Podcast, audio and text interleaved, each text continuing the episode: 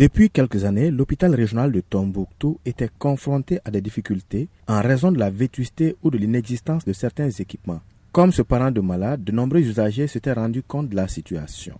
C'est quelque chose que j'ai vécu. Les analyses là ou autre chose là, il faut avoir des appareils qui sont sophistiqués, sinon ça ne va pas. Depuis un mois que moi je suis là, je vois ici, les infirmiers là aussi sont fatigués, il faut leur donner des moyens. Des difficultés que n'a pas caché Dr Djibril Kassogué, le directeur de l'hôpital. Depuis la crise de 2012, nous sommes en train d'exercer dans notre établissement, mais il y a énormément d'insuffisances, de telle sorte que les références étaient nombreuses pour telle analyse ou bien pour tel examen de laboratoire. Selon Dr Kassogué, les nouveaux équipements permettront d'effectuer des tests très pointus, mais aussi de proposer de meilleurs traitements, en plus de limiter les références vers d'autres structures sanitaires. Nous avons de nouvelles machines qui vont nous permettre d'analyser des examens qui n'étaient pas encore réalisés à Tombouctou. Il s'agit du diagnostic de la drépanocytose, il s'agit surtout des analyses des hormones. Cette dotation en équipement et matériel permettront de continuer à mieux faire les analyses. Ça veut dire tout simplement que les diagnostics que nous allons poser seront beaucoup plus certains. Du coup, nos prescriptions seront meilleures. D'un montant de 125 millions de francs CFA, le matériel offert est destiné à différents services, dont le laboratoire et l'hospitalisation.